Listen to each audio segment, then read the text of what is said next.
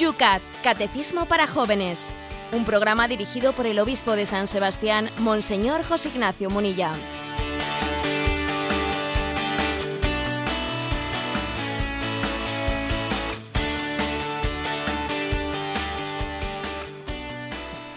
Muy buenos días, queridos amigos del Radio María, que estamos una mañana más aquí, hoy día 1 de febrero. Estamos en el programa Yucat, en el programa que a esta hora todas las mañanas te desgrana ese catecismo de los jóvenes. Hoy 1 de febrero y tenemos en San Sebastián 13 grados. ¿Cómo está la cosa por Madrid, Rocío? Pues 4 grados y muchísima niebla. Bueno, pues cuidado a todos los que estáis por la carretera, no os distraigáis con la niebla, tampoco con la radio, pero continuar, continuar con nosotros que nos espera una hora también preciosa, muy bien aprovechada, con temas como los vais a ver de gran interés. Hoy viernes, primer día del mes, también último día de la semana. Mañana tenemos aquí en San Sebastián una jornada preciosa, que no está mal recordarlo, ese simposium con todos los profesores de la asignatura de religión de la Comunidad Autónoma Vasca, porque estamos en tiempo de matriculación. Buenos días, José Ignacio. Sí, buenos días. La verdad es que hay ciertas diferencias entre comunidades autónomas, ¿eh? porque no todas las administraciones tienen los mismos ritmos, pero sí es bueno que todos estemos atentos porque la matriculación eh, del próximo curso eh, está ligada en buena parte o en algunos de los cursos por lo menos está ligada a la pregunta de la elección de la asignatura de religión. Y creo que hay que estar atentos a ello porque muchas veces bueno pues eh, mm, no se hacen las preguntas de una manera explícita clara transparente. Tenemos que estar atentos para ejercer ese derecho que también es un deber derecho deber de de actuar en conciencia en la educación de los hijos en la escuela. ¿eh? A veces mm, hay que afirmar lo obvio, que es que la escuela no es del Estado, ¿eh? la escuela es de los padres. Y por lo tanto son ellos los que tienen que, que marcar, tienen que decidir y tienen que vigilar y tutelar bueno, la educación que sus hijos estén recibiendo en la escuela. Es algo muy, un principio básico, el principio de la libertad de conciencia, de la libertad religiosa, y que tenemos que hacer eh, valer ¿eh? y tenemos que eh, creo que no existe sin la libertad religiosa no existe libertad de expresión el Santo Padre decía en el discurso de, de, primero de año que la libertad religiosa es el fundamento prácticamente ¿no? de, de la libertad de expresión luego ejerzámosla este derecho de ver de educación hacia los hijos Vamos a dar también la posibilidad a todos los profesores de religión que nos están escuchando desde cualquier parte del mundo que si quieren participar, vamos a hacer un pequeño esfuerzo para dar en directo a través de la página web del Obispado de San Sebastián las imágenes de ese congreso, las intervenciones, ponencias, un tema en el cual nos jugamos todos. La familia se juega mucho en la educación de los hijos. Pues sin más, vamos a comenzar este tu programa un día más aquí en Radio María. El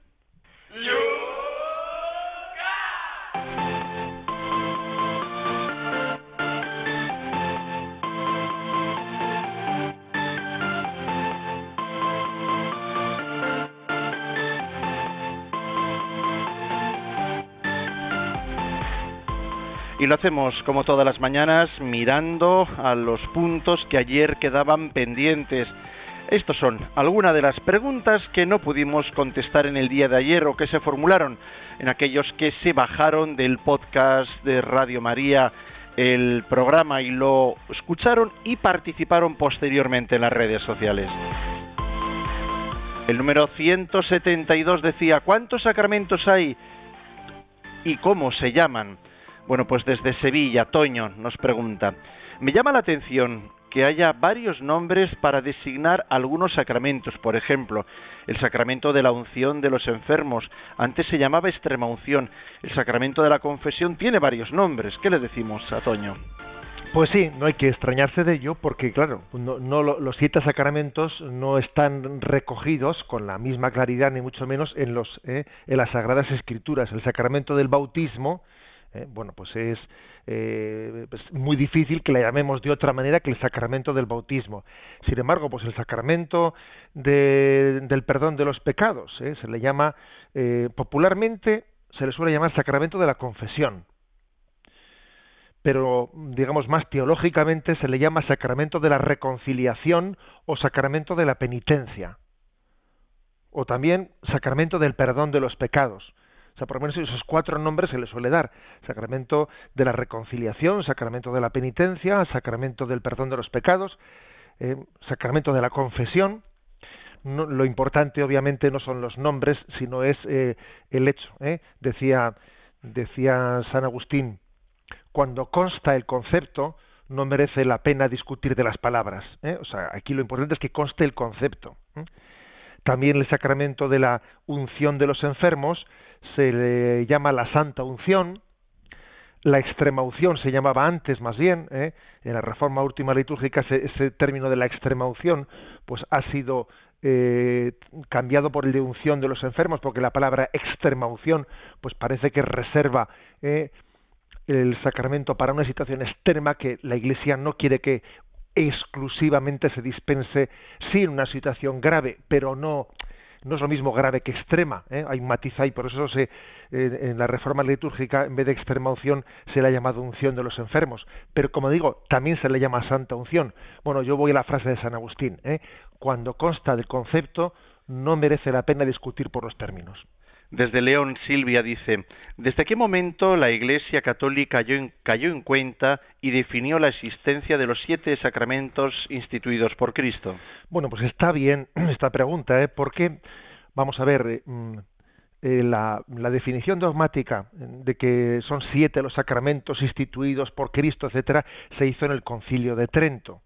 Y como siempre suele ocurrir, pues se hizo frente a mm, a negaciones. ¿eh? O sea, generalmente la Iglesia ha desarrollado su doctrina, los concilios, saliendo, ¿eh? saliendo al camino de, determinadas herejías o negaciones. Hasta que las cosas son negadas, eh, muchas veces no se, no se ha hecho la formulación o la definición dogmática, lo cual no quiere decir que antes no, no se afirmasen. La prueba es que al, al aparecer alguien que lo niega, es cuando se dice, ojo, eso es una herejía, eso va en contra de, de lo que siempre hemos creído, aunque no se hubiese definido dogmáticamente hasta ahora. ¿eh? Bien, pero o sea, fue Trento el que lo definió por primera vez, pero antes ya había habido ¿no? el concilio de Florencia, en el concilio de Lyon en el año 1200 y pico, eh, había habido distintas ya afirmaciones ¿eh? que habían hablado de los siete sacramentos. Porque es una cosa que, que está, está más confusa. Y no es extraño que esté un poco confuso eso de, de los siete. ¿eh? Bueno, pues no es tan extraño, porque por ejemplo, el sacramento del bautismo y de la confirmación, durante muchos siglos, ¿eh? se, mm, se ha celebrado de una manera conjunta. O sea, en el mismo acto se bautiza y acto seguido se le impone las manos y, de hecho, por ejemplo, en la iglesia oriental, en este momento, a un niño se le bautiza y se le confirma al mismo tiempo. ¿Y la comunión? Sí, sí, incluso en varias iglesias orientales se le hace las tres, tres en uno. ¿eh? O sea, los sacramentos de la iniciación cristiana a un niño recién nacido se le bautiza, se le confirma y con una cucharillita se le introduce en la boca la Eucaristía, con, más bien con el sanguis, ¿no? Con la sangre que con el cuerpo del Señor. Eh, y entonces, como son tres sacramentos que se administran en uno, los de la iniciación cristiana, Claro, eso ha supuesto que la reflexión de que son siete, de que son separables, etcétera, pues mm, conlleve, ¿eh? conlleve su cosa. El sacramento de la confirmación, ¿por qué se separó del bautismo? Bueno, porque en un principio era el obispo el que bautizaba, y el obispo bautizaba y al mismo tiempo imponía las manos ¿eh? y confirmaba. Pero como llegó un momento en que el obispo no podía llegar a todos los bautizos, eran los presbíteros los que bautizaban y se posponía la imposición de las manos para cuando llegase el obispo un día de visita. Y así se desdobló el bautismo y la confirmación. Por eso no era tan, digamos, no era tan sencilla la afirmación de los siete sacramentos instituidos por Cristo. Pero como digo, eh, se, se, afirmó de una manera solemne con motivo de la negación de Lutero, que por cierto Lutero pues redujo los siete sacramentos a dos eh, prácticamente, la Eucaristía y el bautismo. Ya me veo alguna madre viniendo a la parroquia a pedir el 3 por 1, por favor. Bien. Número 173 del Yucat. ¿Y para qué necesitamos en realidad los sacramentos? Desde Barcelona, Francesc nos dice, ayer dijo usted caso de necesidad, el bautismo, podía administrarlo un seglar. Incluso dijo que puede hacerlo un no bautizado. ¿No es un poco raro esto? Bueno, claro, ciertamente es un poco raro en el sentido de que no es nada corriente. ¿eh? Pero voy a decir que, he conocido el caso, y además creo que se dio testimonio de este caso aquí en, en Radio María. He conocido el caso de un joven japonés que aquí, que en este momento ya es sacerdote, recién ordenado casi, ¿eh? pero un joven japonés que aquí descubrió a Jesucristo, que se bautizó, que comenzó a tener relación por teléfono con Japón, con su familia, que no era para nada cristiana, ni había alrededor de su familia en aquella población japonesa ninguna iglesia cristiana, él empezó a hablar por teléfono de Jesucristo con sus padres y con, con su abuela. Y cuando su, y cuando su abuela pues entró en un trance de bueno pues de, de, agonía él que por teléfono había llevado a cabo no ese esas catequesis pues por teléfono le dio instrucciones a sus padres que no estaban bautizados por supuesto de cómo bautizar a la abuela antes de fallecer y eso es un bautismo válido ¿eh? A ver, ¿por qué la Iglesia mm, reconoce ¿no? Eh, la validez del sacramento del bautismo en, ese, en, esos casos, digamos, así tan extremos? Bueno, porque es el, es el sacramento de la salvación y por tanto, al ser el sacramento puerta de la salvación el bautismo, así aparece en los evangelios, ¿no? El que se bautice se salvará, etcétera. Eh, la Iglesia siempre ha, entendido que tiene que dar la máxima facilidad, ¿no? Para poder administrar este sacramento. ¿eh? en realidad la condición la condición determinante para que el bautismo sea eh, sea válido es que mm, se respete la fórmula la fórmula de Jesucristo en el Evangelio de derramar agua o, sumergir en el agua no tres veces eh, diciendo yo te bautizo en el nombre del Padre del Hijo del Espíritu Santo y que quien hace eso quien realiza esa, ese signo lo realice fijaros con la intención de hacer lo que la Iglesia hace al bautizar. Eh, quien, quien realice ¿no? ese signo, respetando la forma del sacramento, ¿no? y con la intención de hacer lo que la Iglesia hace al bautizar, la Iglesia entiende que, mm, que salva el mínimo para que ese sacramento sea, eh, sea válido. La Iglesia entiende que es el sacramento de la salvación y que tiene que ser muy generosa, eh, muy generosa, dar la máxima facilidad para la validez del sacramento.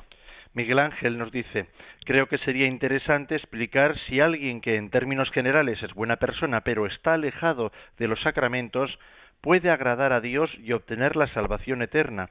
Yo creo que hay que ser buenos no solo con los demás, sino también con Dios. ¿No es así?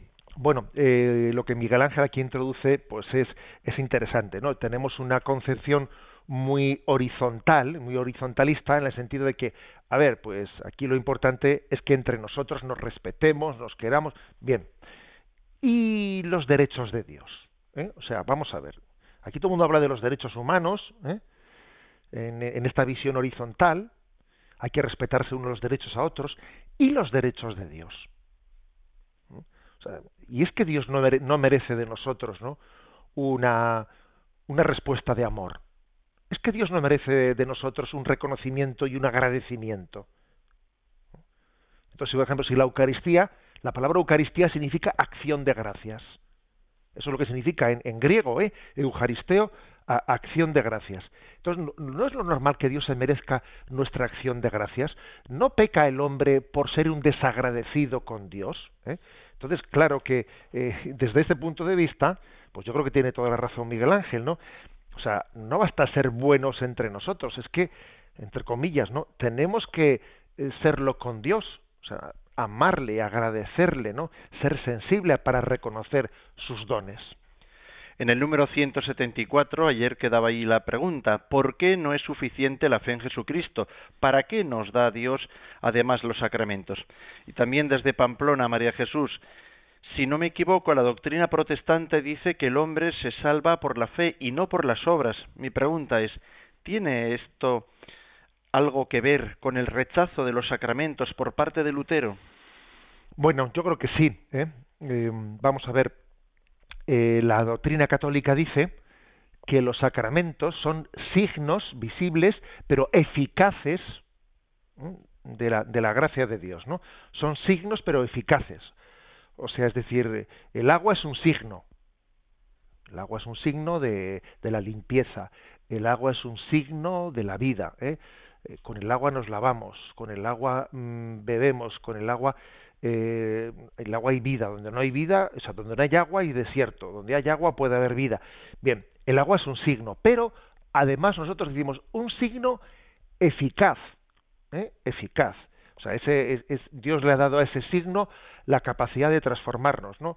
Eh, como decía alguno de los padres de la Iglesia, cuando Jesús se bautizó en el Jordán, él otorgó al agua, al agua sacramental, un poder de purificación. Pues hablamos de las aguas santas, ¿no? Y el pan es un signo, es el signo del alimento del cuerpo, es el pero ojo, es que es un signo eficaz, o sea, el Señor a ese pan eucarístico realiza en él, ¿eh? realiza en él una eh, pues una obra, o sea, un milagro de transformación para que ese pan eh, sea alimento de nuestra alma. Luego es un signo eficaz. ¿eh? Em, digamos que mientras que el protestantismo habla de que no, es únicamente un signo, pero de que sea eficaz o no eficaz, eso más bien lo niega. Lo que dice es, eficaz es únicamente tu fe. Tu fe es eficaz.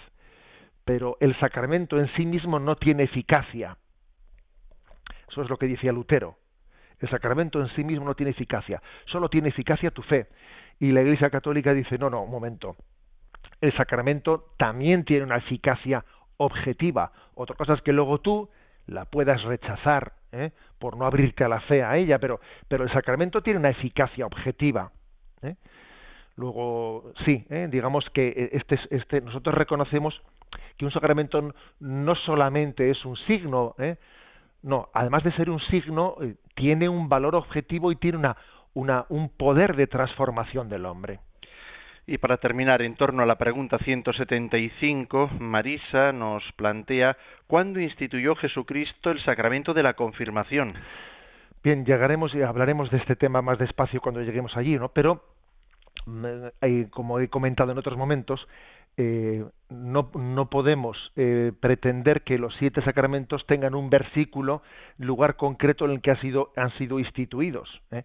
Porque claro, eso, está muy clarito con respecto al tema del bautismo y de la Eucaristía, pues la, celebración de la última cena, Jesús instituye la Eucaristía. Bueno, no, no, no tenemos tal cosa pues con los demás sacramentos. ¿En qué momento el Señor instituye el sacramento del matrimonio? A ver, es que es la vida de Jesús la que da a luz los sacramentos, la vida entera, no. Pues Jesús estuvo presente en las bodas de Cana de Galilea y al hacerse presente la unión, ¿eh? en la unión de, dos esposos, santificó con su presencia ¿eh? la unión esponsal. ¿eh? Bueno, en algunas cartas de Pablo, en las cartas de San Pablo, se habla de eh, reaviva la gracia eh, que recibiste por la imposición de las manos. Puede referirse eh, tanto a la gracia del sacramento del orden sacerdotal como la gracia de la confirmación. ¿eh? Em, hay varios textos en los que se habla de la imposición de las manos, pero como digo, ¿eh? el sacramento de la confirmación en el primer momento de la Iglesia se administraba en el mismo rito del sacramento del bautismo, o sea, ese que era bautizado y tres veces se sumergía en el agua, después al salir de se le ungía ¿eh? se le ungía con el con el crisma en la frente y se le imponían las manos ¿eh? que es el signo del sacramento de la confirmación ¿eh? por lo tanto la confirmación era como la coronación del bautismo era no sigue siéndolo ahora también cuando están desdoblados entre comillas físicamente el bautismo de la confirmación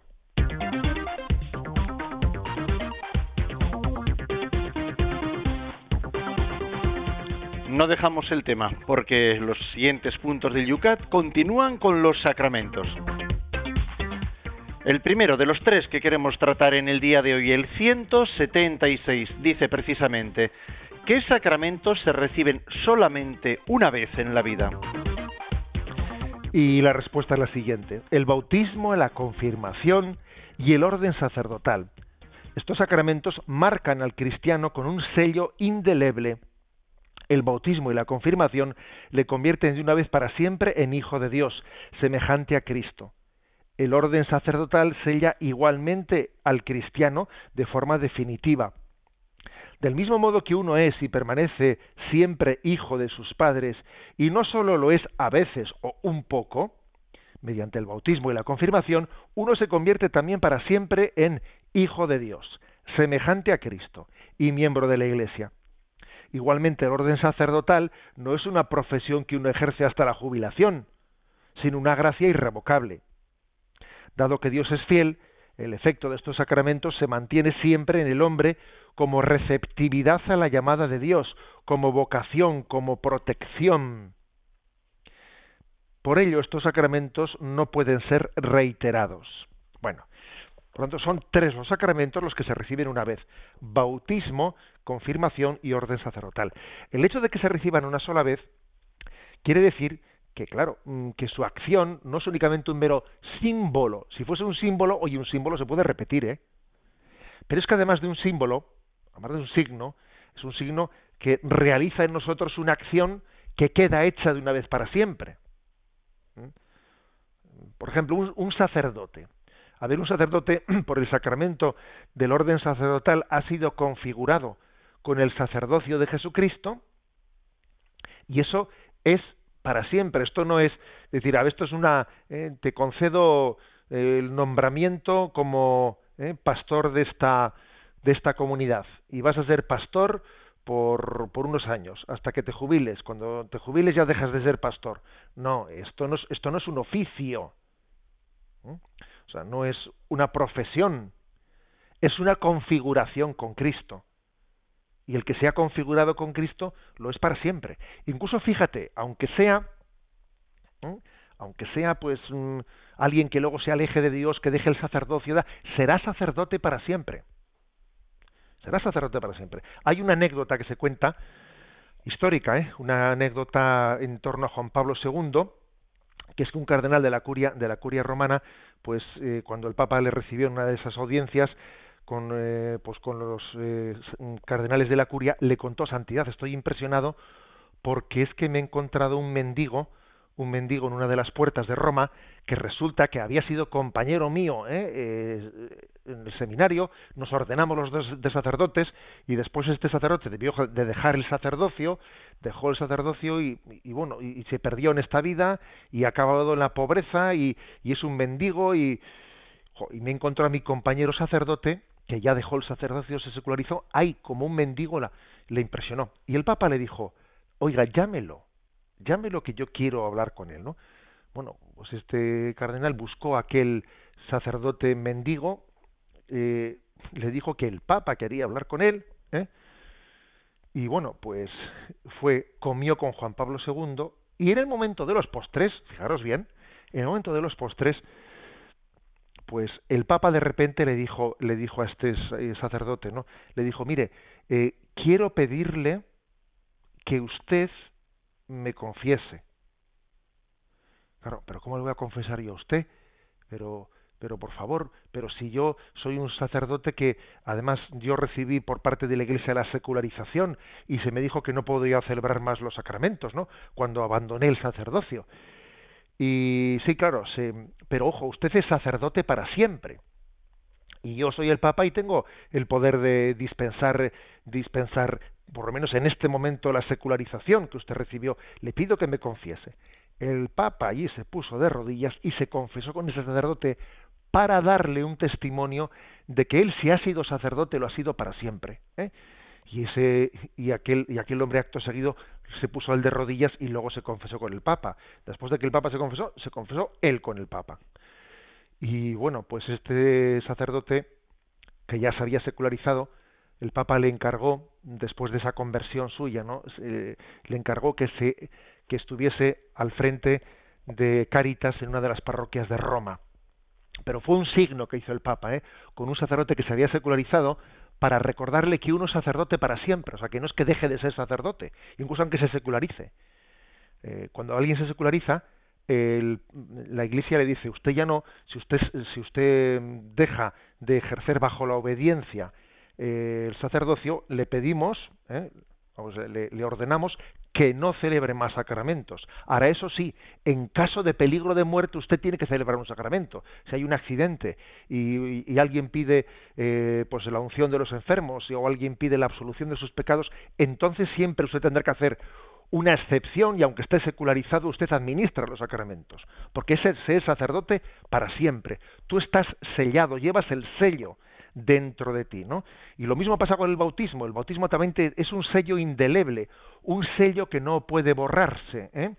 En el libro del Apocalipsis se habla de vi el número de los sellados, o sea, habla como que llevaban un sello en la frente.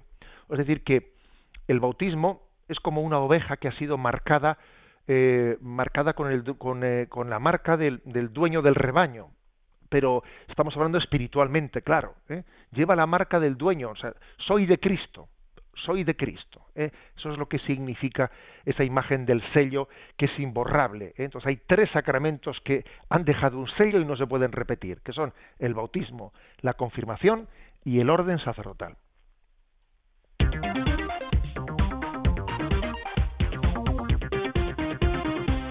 Continuamos con la siguiente pregunta en torno a los sacramentos. Es la 177.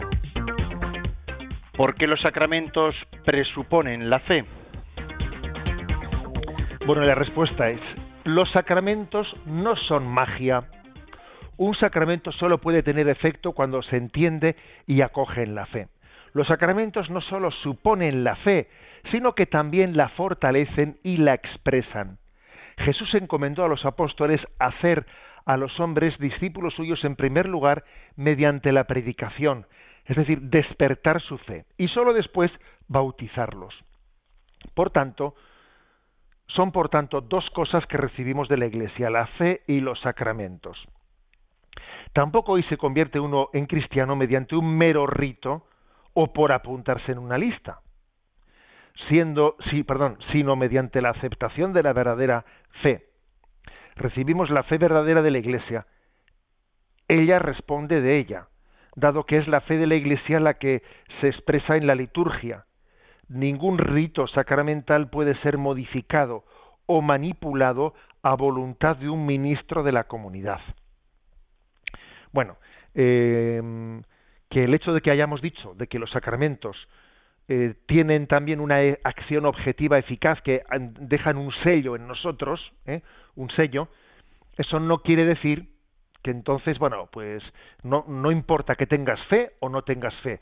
El caso es que hagan sobre ti el rito sacramental. Hacen sobre ti el rito y aunque tú no tengas fe, tú ya estás salvado. Jesús dice, el que crea y se bautice se salvará. Con lo cual, fíjate, Jesús al decir el que crea y se bautice, está añadiendo dos cosas, o sea, una fe interior y un sacramento exterior.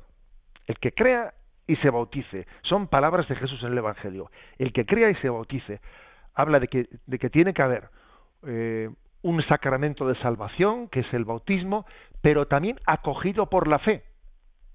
Acogido por la fe. O sea, no es únicamente, no hay que, no hay que oponer o fe o sacramento, no, que es fe y sacramento, sacramento y fe. Es decir, que claro que un sacramento es objetivo, ¿eh? un sacramento es objetivo. El caso más obvio es el de un niño recién nacido. Un niño recién nacido no tiene fe y recibe el sacramento del bautismo. Luego tiene pendiente queda algo pendiente en ese sacramento, ¿no? Y es la aceptación personal del don que ha recibido. Tendrá que aceptarlo en la medida en que vaya creciendo en su conciencia. O sea, tiene pendiente la segunda parte, ¿no? Que es la aceptación personal del don que ha recibido. Mm, lo cual quiere decir que Dios da objetivamente sus dones, pero nosotros tenemos que abrirnos interiormente a ellos. Interiormente. O sea que eh, sería una concepción mágica la de, la de quien pensase que los sacramentos son pues unos signos que, o sea, unos ritos que te dan la salvación aunque tú no tengas fe. No, eso, eso sería una concepción mágica.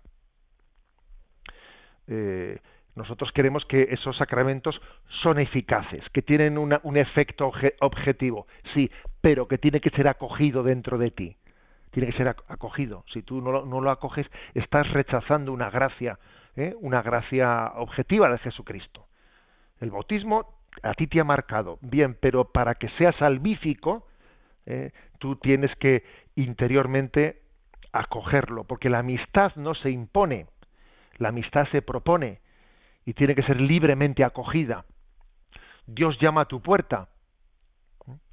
Y, Él te dice, ¿no? Como dice el Apocalipsis, si escuchas mi voz, si me abres la puerta, entraré y cenaremos juntos, ¿no? Esa es, ¿no? E, e, ese es el equilibrio entre sacramento y fe. Dios que llama a la puerta y el hombre que tiene que escuchar esa voz, ser sensible para escucharla, acogerla y por la fe abrirse plenamente al don del sacramento.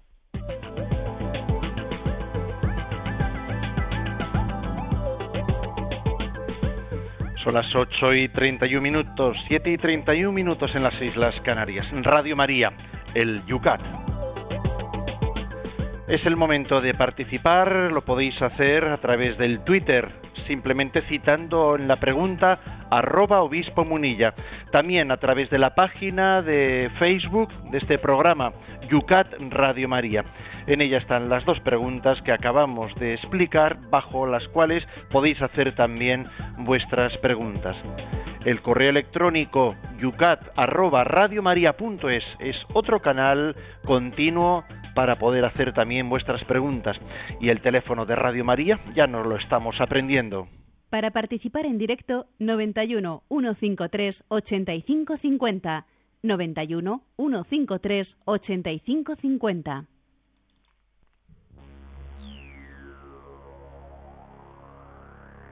Prometo guardarte en el fondo de mi corazón. Prometo acordarme siempre de aquel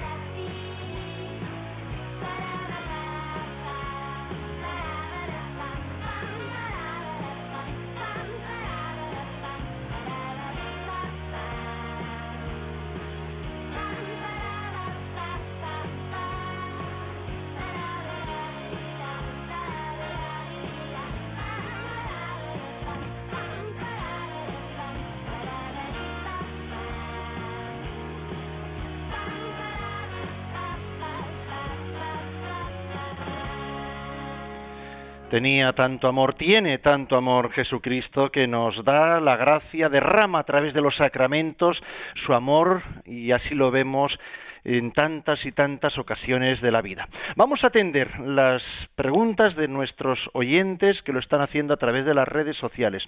Precisamente Miguel Ángel Gutiérrez nos dice en Facebook, dice, mi padre estaba inconsciente cuando recibió el sacramento de la unción de enfermos, después falleció. ¿Tuvo eficacia en cuanto a la sanación aun habiendo recibido el sacramento después de haber perdido el conocimiento, puede estar tranquilo, puedo estar tranquilo pensando que con este sacramento mi Padre está con seguridad en el cielo? Bueno, nosotros em, siempre tenemos una relación con el Señor en la que no podemos pretender, ¿eh?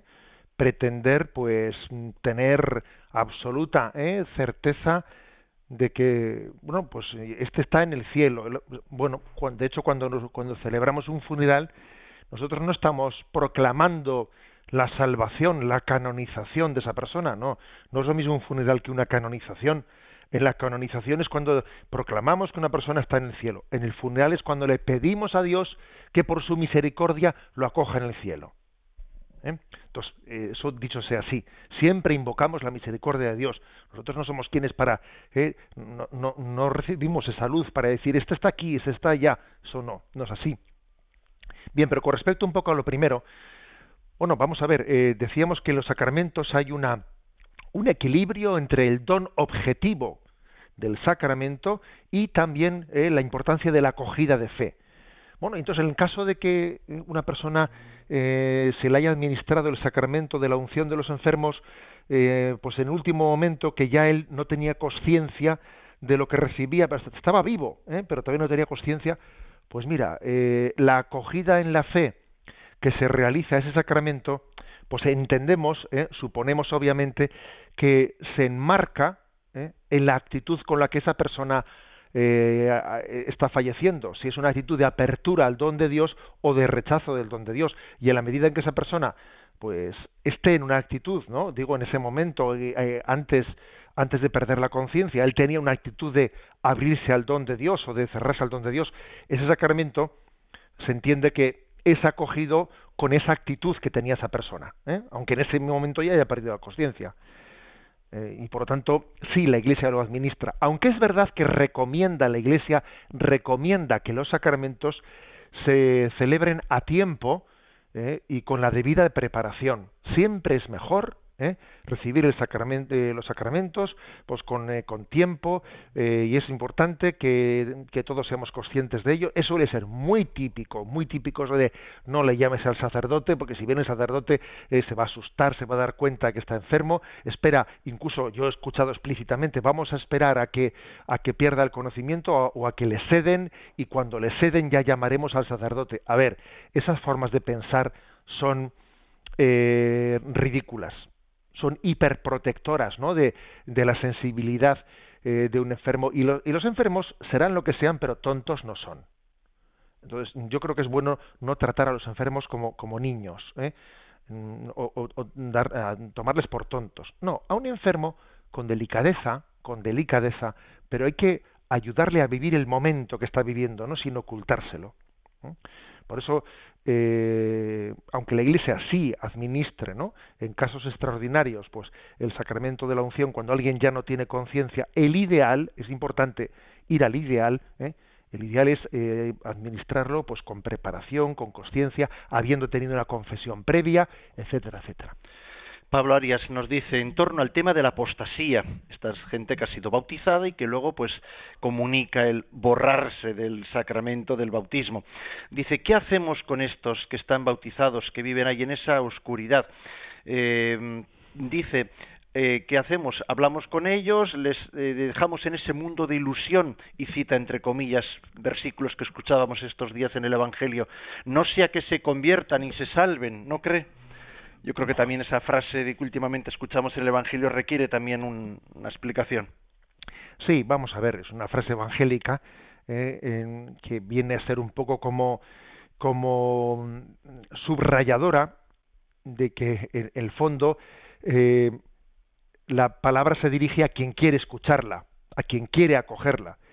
y a quien no quiere acogerla, eh, pues hay un, versículo muy duro en el Evangelio que dice, no echéis perlas a los cerdos, dice esa expresión que es un poco eh, dura para, para, nuestra sensibilidad, pero bueno, se refiere básicamente a esto, se refiere al hecho de que, a ver, el don de Dios eh, se, uno lo ofrece allí donde prevé que hay una acogida, donde la, la, percibe, donde la supone, y donde, donde está viendo, observando que hay un, una, un rechazo de entrada, pues dice, a ver, mira, no, no, no desperdiciemos los dones de Dios, ¿no? Bueno, en cualquier caso, digamos una cosa, una persona que ha apostatado eh, y que ha dicho a mí que me borren del bautismo, a ver, el bautismo, borrar, borrar, no se puede borrar, ¿eh?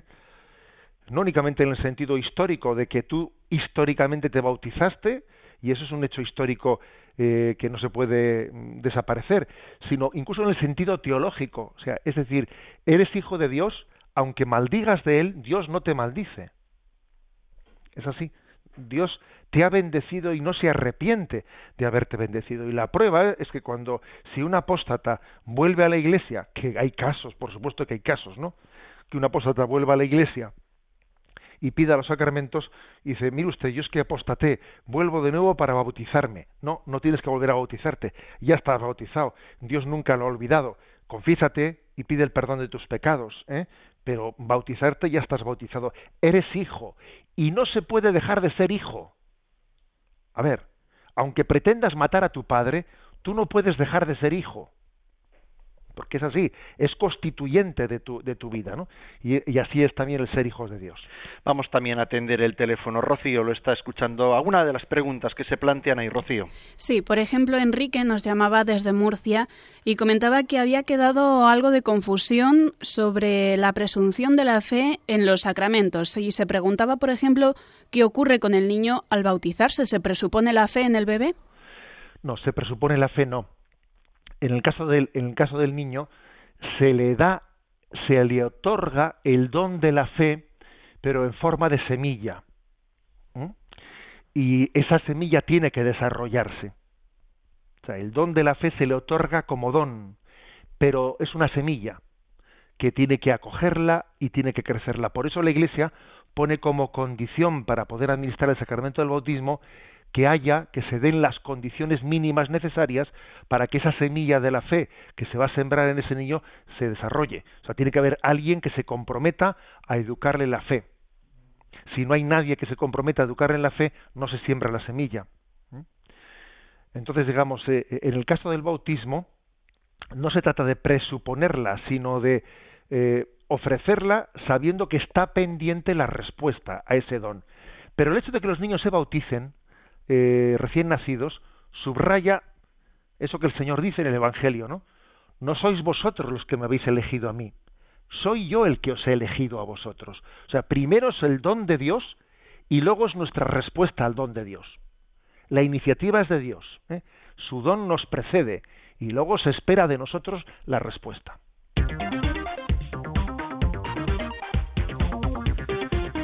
Se quedan muchas preguntas en el tintero, pero tenemos que explicar la tercera y última del día de hoy, de este viernes. Es la 178.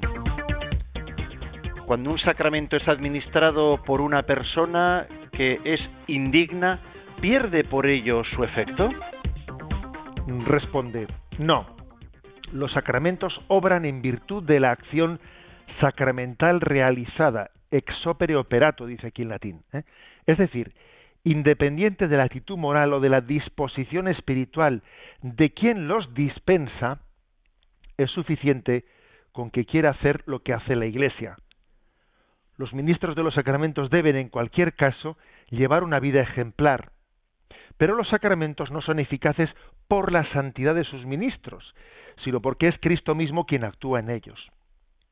Ciertamente, él respeta nuestra libertad al recibir los sacramentos y por eso solo tiene eficacia positiva cuando nos abrimos a Cristo. Bueno, aquí plantea una cuestión, ¿eh? que es la siguiente. Y el sacerdote que administra un sacramento, si él no tiene fe, o es un pecador, pero un pecador eh, grave, o sea, eh, ese sacramento que está celebrado con manos manchadas, Imagínate un, sacerdote que está en pecado mortal. y está celebrando, la Iglesia le pide a un sacerdote ¿eh?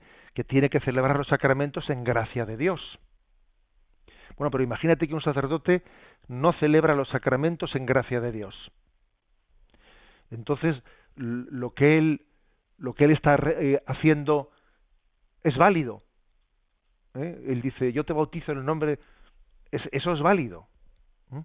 Bueno, pues aquí se dice, sí, es válido, porque el valor del sacramento no depende de la santidad de quien lo celebra, sino de Cristo mismo que actúa a través de él. Claro, sería tremendo que eh, el valor de los sacramentos dependiese de, de la santidad del que los celebra. Sería tremendo, porque entonces tendríamos que estar juzgando subjetivamente la santidad de este sacerdote, del otro, entonces yo me voy a, eh, me voy a misa aquí o allá. Sería tremendo, ¿no? Dios tiene misericordia de nosotros y, nos da su gracia a través objetivamente de el sacramento del sacerdocio, pero no eh, a través de la santidad del sacerdote. Porque además, entonces, si fuese, si fuese la santidad del cura eh, la, que, la que nos da la, gracia, sería el sacerdote el que nos santifica, él, y no Jesucristo. Eh, entonces, no, no puede depender la gracia de un sacramento del grado de santidad de ese sacerdote. En la, en la Iglesia históricamente ocurrió, ¿no? Porque en la historia de la Iglesia ha habido páginas muy aclaratorias, o sea, han ocurrido cosas que ahora nos sirven para repensarlas y entender, ¿no? Por ejemplo, en los primeros siglos, cuando el Imperio Romano perseguía a los cristianos y las persecuciones solían ser eh, bueno, no continuas, sino había pues un, un, emperador dictaba un edicto y había dos o tres años de persecución, luego de nuevo se daba libertad, etcétera. Bueno, en aquellos tiempos de persecución eh, no todos los cristianos eran fieles y mártires. Había algunos que por miedo a la muerte, eh, cuando le veían los colmillos al león, con perdón, eh, pues apostataban. Eran los lapsis, que se llama, es decir, los lapsis significa en latín los caídos, los que caían por el temor a la muerte, eh, los que rechazaban eh, la fe, apostataban y así salvaban el pellejo y entre ellos también había algunos sacerdotes, o sea, sacerdotes que allí les cogía el emperador, o tú apostatas ahora mismo, o sacrificas a los falsos dioses, bueno, y, por miedo a la muerte temblaban y, algunos sacerdotes también apostataban. Ahora, terminaba la persecución, volvía la paz, y entonces eh, volvía la libertad de culto, y algunos de estos, bueno, algunos no, pues muchos no, de esos, de estos que habían apostatado, pues volvían a la iglesia y pedían perdón, pedían perdón porque hemos apostatado, pero nosotros creemos en el Señor. Y entonces pues, se les recibía en el sacramento de la, de la penitencia, de la reconciliación, se les ponía una penitencia larga, que solía ser mucho más larga de lo que ahora entendemos, y además, hasta que no cumplían la penitencia, no se les daba la absolución. Eh, pero claro, surgió una polémica, y la polémica fue que algunos decían, a ver, los sacerdotes que han, sido apóstatas, ¿eh? esos sacerdotes, aunque hagan penitencia, aunque se confiesen, no pueden volver a ejercer el, sacerdocio. ¿Cómo va a estar un sacerdote presidiendo una Eucaristía si él ha sido un apóstata? Por mucho que se haya confesado y haya pedido perdón por sus pecados. Eso no puede ser. A mí, ¿cómo me va a dar la Eucaristía este que fue un apóstata? Es, muy interesante ¿eh? este, esta situación. Y la Iglesia respondió y dijo, no, no, eh, sí te puede administrar, o sea, sí puede administrar los sacramentos el sacerdote que se ha arrepentido eh, y, ha pedido perdón, como todo el mundo, porque él administra por el sacramento del sacerdocio que ha recibido, no porque sea José Ignacio, fulanito, menganito, sino porque ha recibido el sacramento de Cristo y objetivamente hablando eh, representa a Jesucristo y está configurado con él. Luego es Cristo el que actúa a través de él, no es él. Y, Tertuliano y algunos, eh, algunos teólogos muy importantes de la Iglesia primitiva aquí se apartaron de la Iglesia eh, y, y, fueron y cayeron en la herejía por no entender esto. ¿eh? O sea, por lo tanto, claro que es muy importante que un sacerdote sea santo es muy importante porque eso ayuda mucho, ayuda mucho a, recibir a, la devoción y a la fe de quienes reciben los sacramentos, porque ellos ven un buen ejemplo en el sacerdote y con el buen ejemplo que ven se estimulan para también tener más fe. Pero, pero el valor del sacramento no puede depender de la santidad del cura. ¿eh? Esto es lo que aquí se está distinguiendo y entonces, por lo tanto, importancia de que los ministros de, los sacramentos seamos santos para dar un buen ejemplo, pero afirmación de que el Señor tiene misericordia de nosotros y nos santifica por los sacramentos más allá de la santidad o no santidad de cada sacerdote.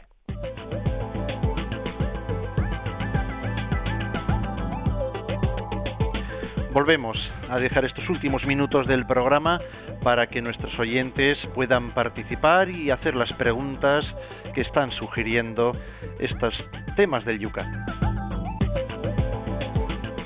Vamos de nuevo a comenzar con el teléfono. Rocío sigue recibiendo llamadas telefónicas. Rocío, una de esas preguntas, por favor. María Ángeles de Mallorca nos preguntaba que mm, si podía volver a confirmarse. No, ella no sabe si está confirmada y en la partida de bautismo no viene. ¿Puede confirmarse para estar más segura? Sí, en el caso, ¿eh? en un caso como ese, en el que uno dice no tengo seguridad plena de si he sido confirmado. Eh, puede recibir el sacramento de la confirmación subcondiciones, se dice, ¿eh? bajo la condición suponiendo que no esté confirmado Obviamente, si ya está confirmado, el sacramento no va eh, a imprimir en él eh, dos confirmaciones, porque la confirmación es una, eh, pero se puede recibir el sacramento, el sacramento subcondicione. También ocurre a veces que cuando uno se ha bautizado en una circunstancia pues muy extrema, imagínate en un accidente de coche, un niño que está sin bautizar y uno le bautiza allí mismo en plena cuneta con un poco de agua a un niño que, eso hemos visto casos, ¿eh? esa persona comunica, comunica al párroco, mire usted pasó esto, este niño en un accidente de tráfico allí mismo, alguien con una botella de agua le bautizó. Eh, el sacerdote generalmente en esos casos, por si hubiese habido algún defecto de forma, y el sacramento eh, le hubiese faltado un poco de defecto de forma de, de hacerlo de hacerlo correctamente, le bautiza subcondicione por si acaso ese sacramento realizado de una manera tan eh, extrema pues le pudo le pudo faltar alguna forma pero como digo el sacramento solamente puede ser válido una vez ¿eh? Incluso cuando se hace subcondicione o fue válida la primera o es válida la segunda pero no es que le den dos confirmaciones o dos bautismos Maite de Bilbao, José Ignacio, cuando estábamos, seguramente no ha escuchado la respuesta que hemos dado para que se quede tranquila. Una palabra, su marido murió recibiendo, pues, en los últimos momentos el sacramento. Eh, pregunta si lo recibió el sacramento. Sí, eh, bueno, yo repito lo que he dicho anteriormente, es decir, que la Iglesia sí dispensa eh, el sacramento de la unción de los enfermos en, en el caso de, de, incluso de que alguien ya haya perdido la conciencia eh, y no tenga en ese momento la capacidad de responder, etcétera, sí administra el sacramento. ¿Por qué lo administra? Pues porque Dios sabe más y Dios sabe si esa persona en su interior tiene la acogida del don que Dios le está ofreciendo. ¿eh? Dios le ofrece un sacramento, él mm, mm, exteriormente hablando no vemos que tenga la posibilidad de respondernos, pero bueno, Dios sabrá si ese sacramento eh, pues lo acoge en la fe. ¿eh? lo acoge la fe, por lo tanto se lo ofrecemos y, confiamos, ¿eh? confiamos que esa persona que ha recibido ese sacramento, pues uno dice, bueno, yo creo que si él tuviese en este momento la capacidad de, de poder pedirlo, lo pediría. Si él tuviese en este momento, ¿no? Esa, esa capacidad de recibirlo, lo recibiría.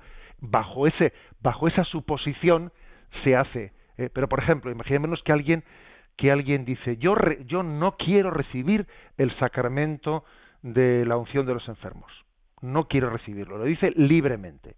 Entonces entra en coma ¿eh? y entra en coma. Entonces dice, bueno, ahora que está en coma, vamos a dárselo ahora. Pues no, perdón, no porque hay que respetarle su libertad que él ha manifestado mientras que ha podido manifestarla. ¿eh?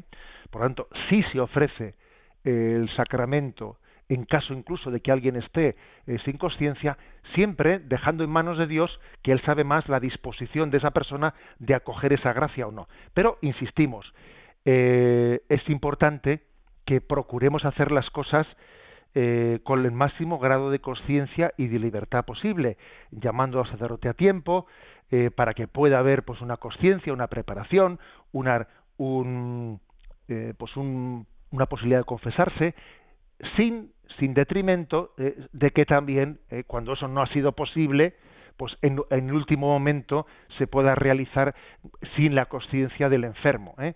Una cosa no quita la otra, pero siempre es bueno apuntar a la forma más, eh, eh, digamos, plena de hacerlo. No ir siempre, no apuntar de primeras ¿no? a la forma excepcional, porque siempre es excepcional recibir un sacramento cuando alguien ya no tiene conciencia.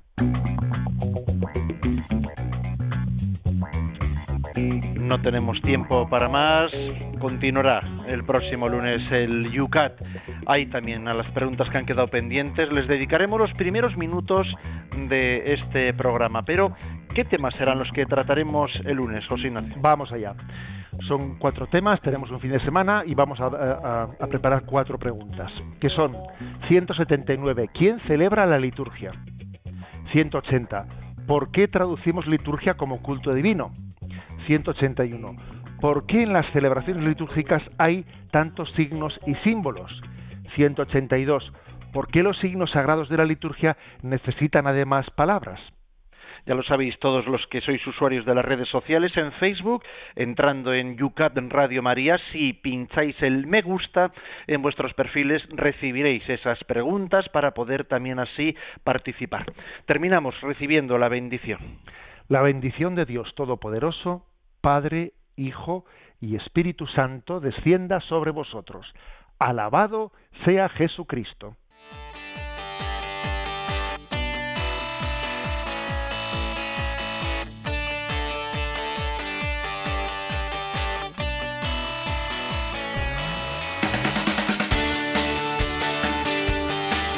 Y así finaliza en Radio María Yucat un programa dirigido por el obispo de San Sebastián, Monseñor José Ignacio Monilla.